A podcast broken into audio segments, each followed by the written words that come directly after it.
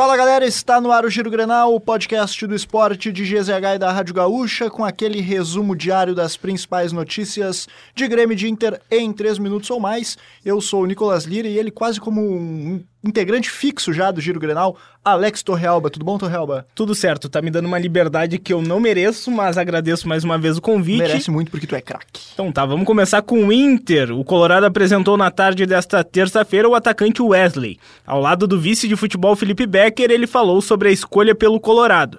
E a conversa teve com o Eduardo Cudê antes de assinar o contrato. O jogador disse que não pensou duas vezes e que queria muito estar no clube.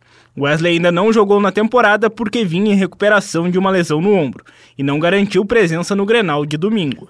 E foi uma tarde de apresentações, uma manhã tarde de apresentações no Beira-Rio. A segunda apresentação foi o volante Bruno Gomes. O jogador de 22 anos chega para sua segunda passagem pelo clube depois de atuar poucos minutos com a camisa colorada no ano de 2022. Bruno Gomes chega vindo do Curitiba. Questionado sobre a forma de atuar, diz que pode fazer tanto a primeira quanto a segunda função no meio-campo. No clube paranaense jogou na função de camisa 8, mas disse que também pode ser o camisa 5. E o Grenal de domingo deve ser de casa cheia no Beira-Rio. O Inter está projetando o público na casa de 48 mil torcedores para o clássico 441.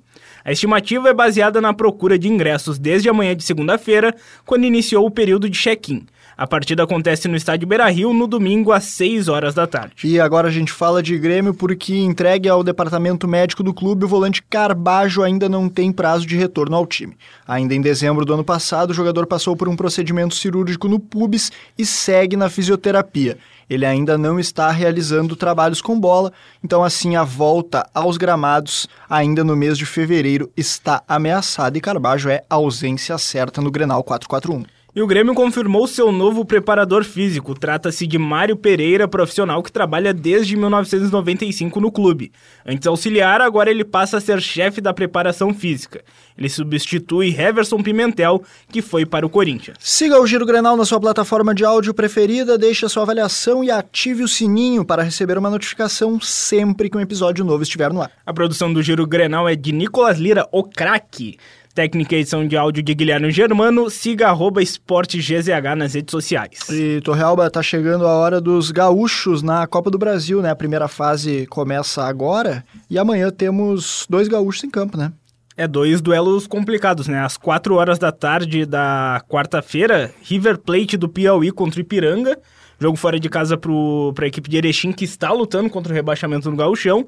E às 8 e meia da noite, São Luís e Ituano. Ituano que tá mal no Paulistão, tá brigando contra o rebaixamento. Mas é sempre difícil, né? Enfrentar Exatamente. os paulistas na Copa do Brasil. É, é um nível um pouco acima, assim, ainda mais disputa a Série B, mas é uma boa chance do São Luís tentar uma classificação jogando em casa no 19 de outubro contra uma equipe que tá brigando contra o rebaixamento no estadual. É isso aí, lembrando que a dupla Caju joga na semana que vem, assim como o Inter, e claro, você vai acompanhar tudo sobre Copa do Brasil pros gaúchos, pra Grêmio, pra Inter, depois, né? O Grêmio vai entrar mais pra frente, tudo claro em esportes Na Rádio Gaúcha, sempre com a grande cobertura do Grupo RBS.